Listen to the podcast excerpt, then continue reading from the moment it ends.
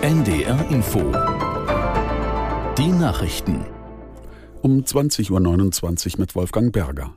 Die EU-Kommission will den Schutzstatus für Wölfe teilweise lockern, damit die Tiere leichter abgeschossen werden können.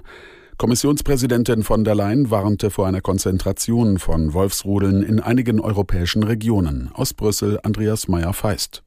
Bisher gilt hier das Prinzip Herdenschutz geht vor Abschuss. Das bedeutet, Wölfe dürfen nicht abgeschossen werden, höchstens einzelne Tiere mit einer Ausnahmegenehmigung.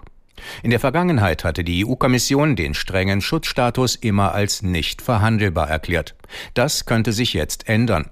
Bis zum 22. September sollen Kreise, Gemeinden und Verbände aktuelle Daten zu Wolfsrudeln und möglichen Gefahren nach Brüssel melden.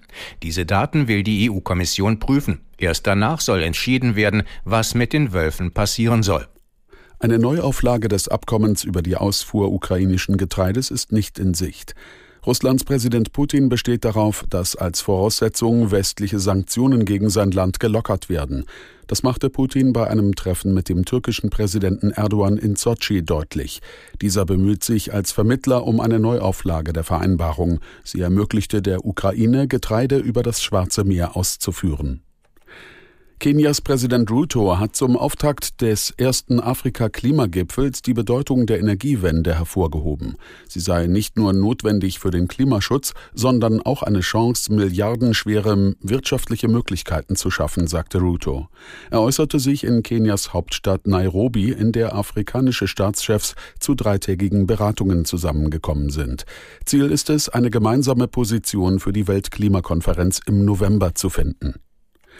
Die Verbreitung von Tieren und Pflanzen außerhalb ihres traditionellen Herkunftsgebiets gefährdet immer mehr die Artenvielfalt.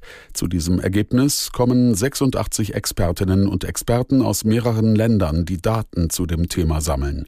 Nele Rösler mit Einzelheiten. Invasive Arten richten weltweit Schäden in Höhe von 423 Milliarden US-Dollar pro Jahr an.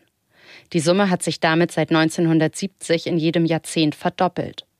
Ein Großteil der Kosten entsteht durch Schäden in der Land- und Forstwirtschaft.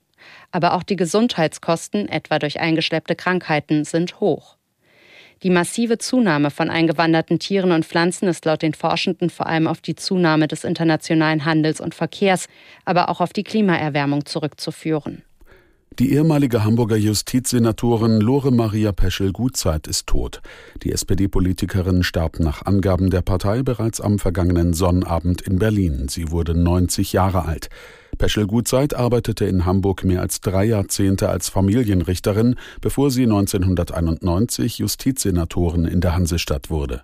1994 übernahm sie für drei Jahre das gleiche Amt im Berliner Senat.